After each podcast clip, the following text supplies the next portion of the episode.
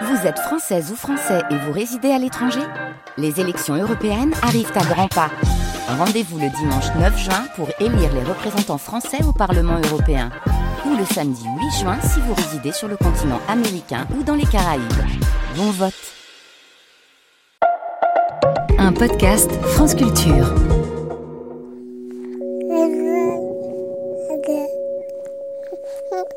Comment diable font les bébés pour apprendre ce que veulent dire les mots Alors ça n'a l'air de rien, ça se fait tout seul, on ne les envoie pas à l'école. Et pourtant, à partir de l'âge de un an et demi à peu près, les enfants apprennent au moins 10 mots par jour. Et ça pendant des années. Et en plus, pour apprendre un mot, il suffit au bébé de l'avoir rencontré un très petit nombre de fois. Et donc, il doit exister dans sa tête une machine à apprendre extraordinairement efficace. Le langage avec Laurent Cohen. Épisode 3. Comment les bébés découvrent les mots. Pour essayer de comprendre le problème, essayons de nous mettre dans la peau d'un bébé qui n'a pas encore appris à parler. On va faire une première expérience.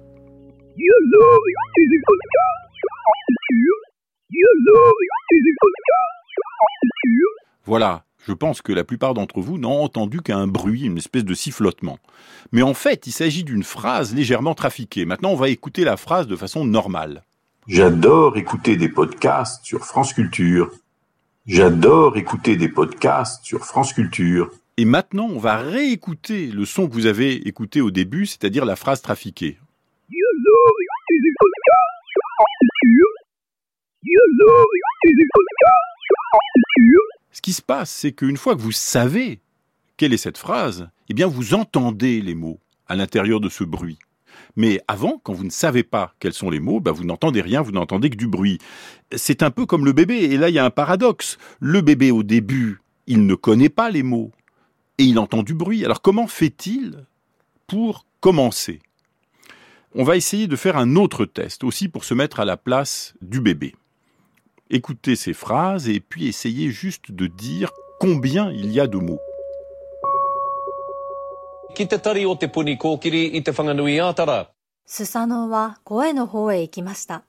Ashkan nino machtihtika meshika no tlahtoli. Kun mä sanoin, että Reino hahmoa pitäisi kehittää, mä en tarkoittanut mitään mamissussa. Ja sun pitäisi lukea enemmän roskaa. Impossible de répondre à cette simple question combien de mots? Si je vous dis la phrase Comment allez-vous, madame? pour vous, c'est évident qu'il y a quatre mots. Mais c'est parce que ce sont des mots que vous connaissez. Là encore, le problème se pose. Comment fait le bébé pour découper la parole, qui en fait est un flot continu, en mots, sans connaître les mots? C'est pas la même chose pour l'écriture, parce que quand vous voyez un texte écrit, eh bien, il y a des blancs entre les mots. Il n'y a pas de blanc entre les mots parlés. Alors, on va essayer de voir quels sont les indices qu'utilise le bébé pour découper la parole. Un premier indice, c'est le rythme de la langue. En français, par exemple, la plupart des mots sont accentués sur leur dernière syllabe. La dernière syllabe est plus forte. On dit garage, on dit camion, on dit champignon, etc. Le bébé, quand il entend une syllabe accentuée, il va se dire attention, il y a une syllabe accentuée, le mot est en train de se terminer et le suivant va bientôt commencer. Évidemment, c'est plus compliqué que ça, parce que l'accentuation de la fin du mot, c'est pas quelque chose d'universel. En anglais, et surtout en hongrois, par exemple, eh bien, c'est surtout le début du mot qui est accentué, pas la fin. Autrement dit, il faut que le bébé sache déjà comment fonctionne l'accentuation dans sa langue pour pouvoir utiliser ce genre d'indice. Autrement dit, il faut d'autres indices. Alors un autre indice, c'est les combinaisons de sons qui sont permises ou interdites à l'intérieur d'un mot. Par exemple, dans sept pantalons, il y a les sons T et P qui se suivent, le T de 7 et le P de pantalon. Mais T-P, vous ne pouvez pas le trouver à l'intérieur d'un mot. C'est forcément à la frontière de deux mots. Alors évidemment, il faut que le bébé connaisse déjà pas mal de mots pour savoir ça. Et donc, là encore, c'est un indice qui aide, mais qui ne suffit pas. Alors un autre indice qui est intéressant, c'est la prosodie, c'est-à-dire la mélodie de la parole. Il y a des choses évidentes, par exemple le fait qu'un mot ne peut pas être à cheval sur une grande frontière, c'est-à-dire c'est impossible de dire j'ai mangé un cara, mêle délicieux. Ça n'arrive jamais, ça. Le caramel, un seul mot ne peut pas être découpé en deux morceaux par la mélodie de la phrase. Et ça, le bébé le sait. Mais il connaît aussi des choses beaucoup plus subtiles dans le même genre. Par exemple, les sons ne sont pas exactement les mêmes à l'intérieur des mots et sur la frontière de deux mots. Prenez les sons mati. Ils peuvent venir de l'intérieur d'un mot, comme dans mathématicien, ou bien être à cheval sur deux mots, comme panoramatypique. Panoramatypique. Anne Christophe, qui est une neuroscientifique parisienne, et mon maître, Jacques Meller, avaient montré que des bébés de trois jours, de trois jours de vie, sont capables de distinguer ces deux genres de sons. Dans ce cas, on fait de la manière suivante. On présente au bébé des séries de sons du genre mati qui viennent de la frontière de deux mots. Les bébés, en même temps, ont une tétine dans la bouche branchée sur un ordinateur. Et ils sucent leur tétine. Et on enregistre la succion de la tétine. Et ce qui se trouve, c'est que les petits bébés sucent leur tétine d'autant plus fort qu'ils sont plus intéressés par ce qui se passe. Donc, on leur fait écouter des matis, des matis, des matis. On observe que la succion diminue et on se dit les bébés commencent à en avoir assez d'entendre des sons. Et à ce moment-là, on change. On remplace les sons qui viennent de la frontière de mots par des sons qui viennent de l'intérieur de mots.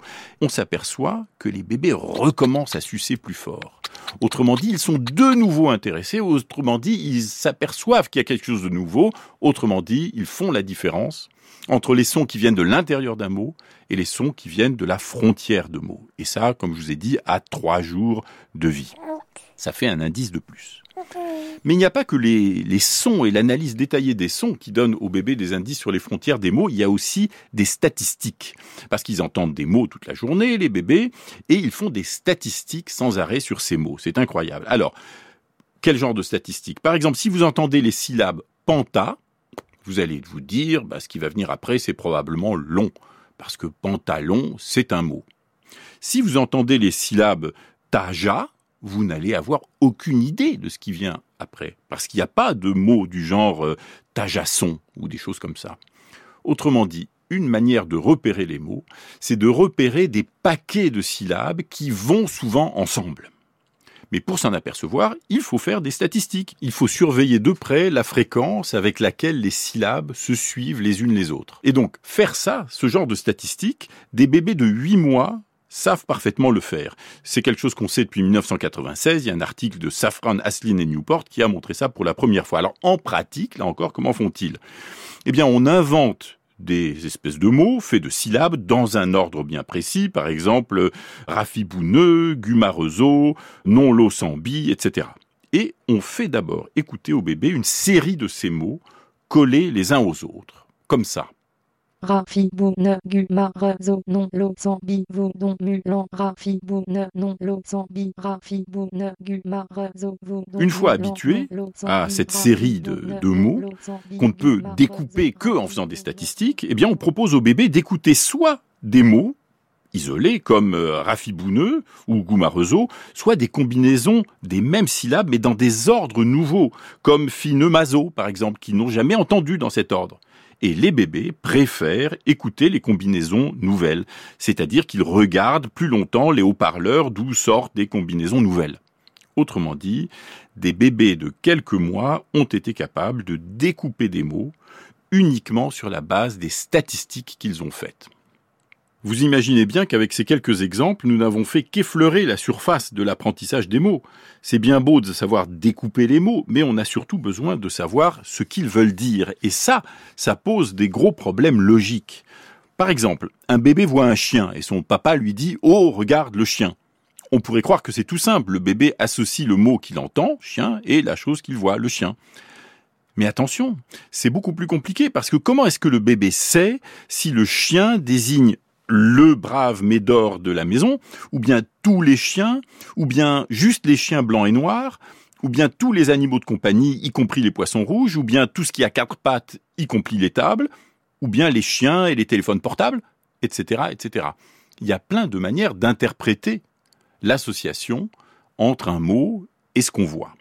Et malgré cette euh, ambiguïté terrible, les enfants apprennent les nouveaux mots avec très peu d'exemples et surtout sans information négative. C'est-à-dire qu'on n'a presque pas besoin de leur dire ceci n'est pas un chien devant un poisson rouge ou devant une table. Alors qu'est-ce que ça veut dire? Ça veut dire que le bébé est guidé par des principes a priori qui lui permettent d'associer le nom à la bonne catégorie de façon raisonnable. J'ai l'impression d'avoir présenté le bébé un peu comme une espèce d'autiste qui calcule des statistiques, qui applique une froide logique, qui analyse des vibrations sonores à la loupe.